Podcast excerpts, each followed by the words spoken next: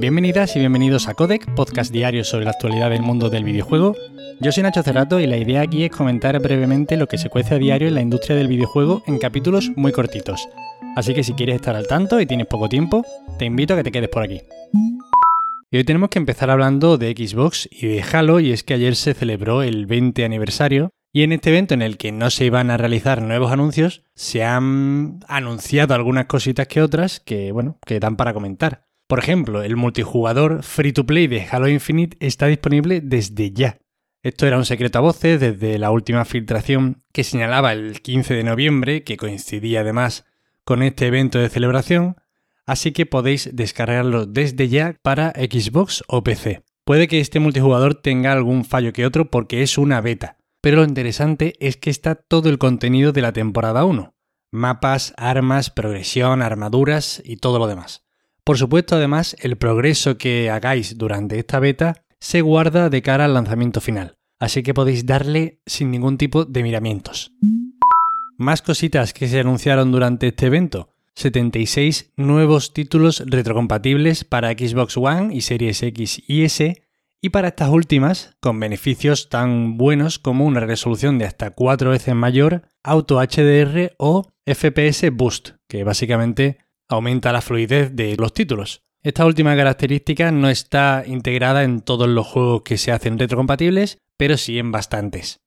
Y bueno, aquí hay títulos como los KOTOR, el de Adora Live, los FIAR, Sonic Generation, Alan Wake, bueno, un montón de juegos, 76, vaya.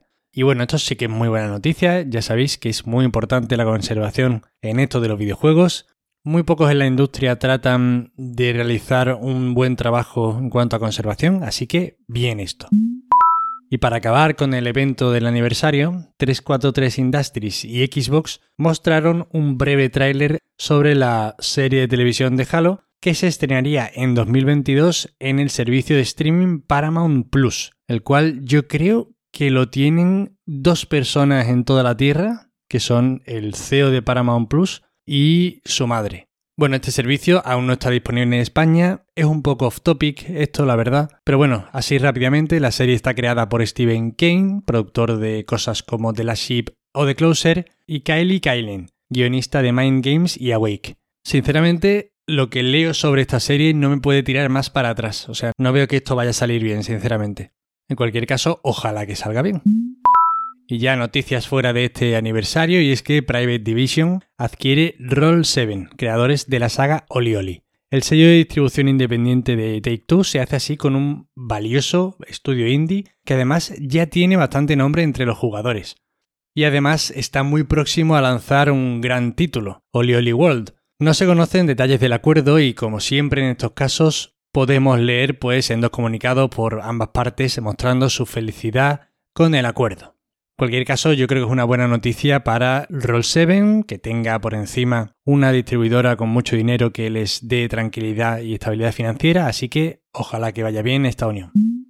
Doug Bowser, el presidente de Nintendo América con apellido del conocido villano de la saga Super Mario Bros., da que pensar, afirma que están trabajando en mejorar el servicio de emulación de los juegos de Nintendo 64 en el paquete de expansión de Switch Online.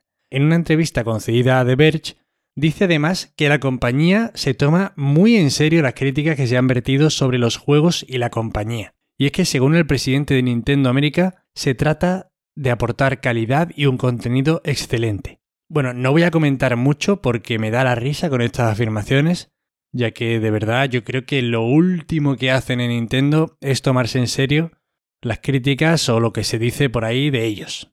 Son unos genios, hacen obras maestras, pero también hacen unas barbaridades y unos bodrios tan sumamente cutres y tan faltos de respeto por su propia historia que yo qué sé, son difíciles de clasificar, hay que quererlos así.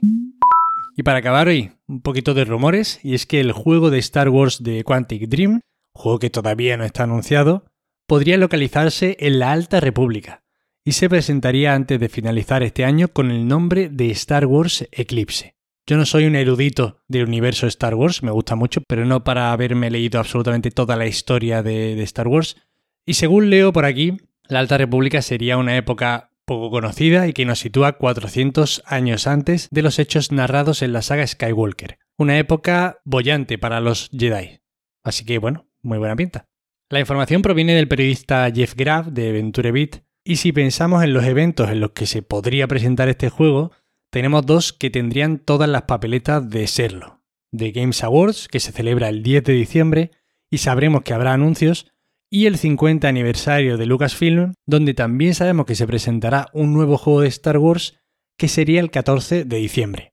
Yo la verdad es que espero bastante de este juego. No soy muy fan de David Cage ni de sus juegos. Parece que este va a ser diferente, que va a ser mucho más movidito y más un estilo acción en tercera persona. No va a ser tan narrativo como suelen ser sus juegos. Pero bueno, en cualquier caso, la coletilla esperemos que salga bien.